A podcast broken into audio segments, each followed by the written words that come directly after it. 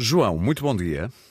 Olá, Aurélio, bom dia. Sei que o João hoje traz como, uh, eu não queria dizer como uh, uma sugestão, mas uh, quer falar de um filme que está nomeado a cinco Oscars, Os Excluídos, de Alexander uhum. Payne, ou, no original, The Holdovers.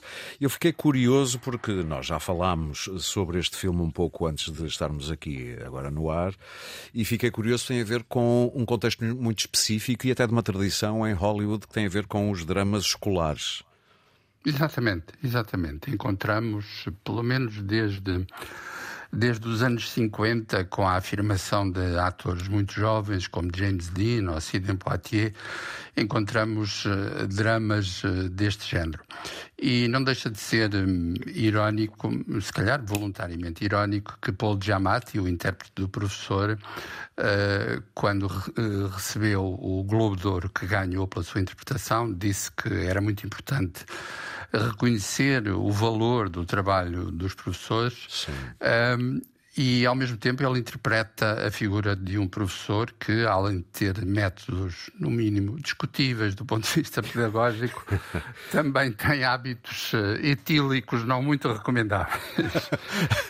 Se é que estão a perceber o que eu quero dizer, não é? Exatamente.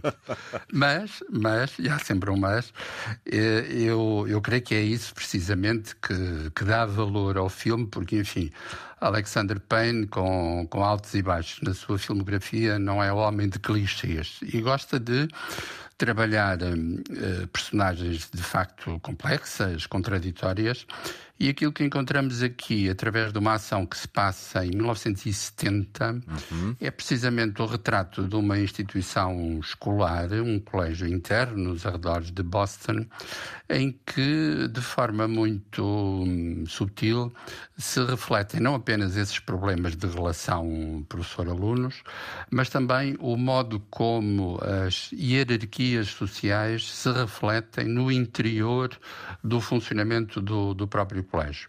Nessa medida, é um filme, apetece dizer, à moda antiga e Alexander Payne é um, é um cineasta que não desiste de fazer filmes neste registro. Muito bem. Já em sala, imagino.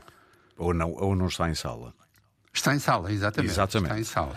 Muito uhum. bem, ficou aí eh, o sublinhado para os excluídos. Vale a pena lembrar também que já amanhã acontece a cerimónia de entrega dos BAFTA, os prémios da indústria cinematográfica britânica. Os BAFTA, João, têm quase que como única identidade o ser britânico. Uhum.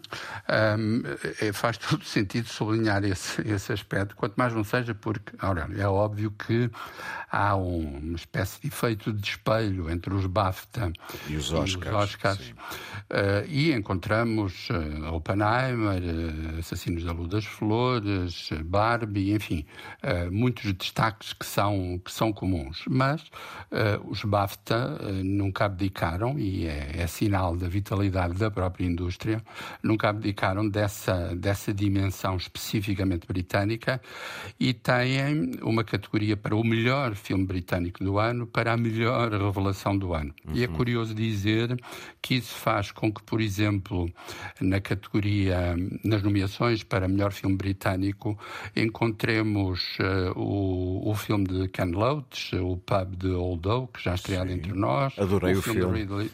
Também gosto, gosto imenso. Sim. Ken Loach é, é assim uma referência incontornável, pois, como exatamente. se diz agora.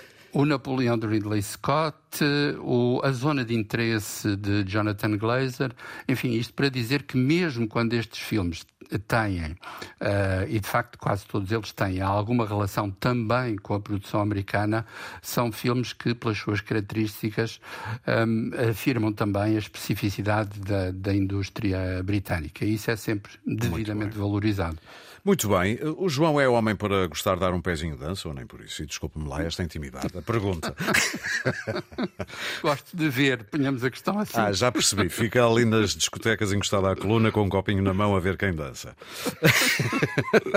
Mas passando é isso. É uma, é uma, descrição sugestiva. Exatamente. Isto tudo porque, olha as voltas que eu fui dar. Porque o filme Saltburn está nomeado a vários BAFTAs, incluindo banda sonora, na qual se incluiu um velho clássico já com 22 anos, da Sophie Alice Baxter, o Murder on the Dance Floor, um tema muito baseado numa estética disco, mas do início dos anos 2000 e que agora, por estar na banda sonora de Saltburn, tem uma nova vida e a Sophie anda por aí, aliás, vai atuar na cerimónia dos BAFTA e nós vamos ouvir e vá dançar. Agora com Murder on the Dance Floor. João, muito obrigado e até para a semana. Muito obrigado também. Bom fim de semana.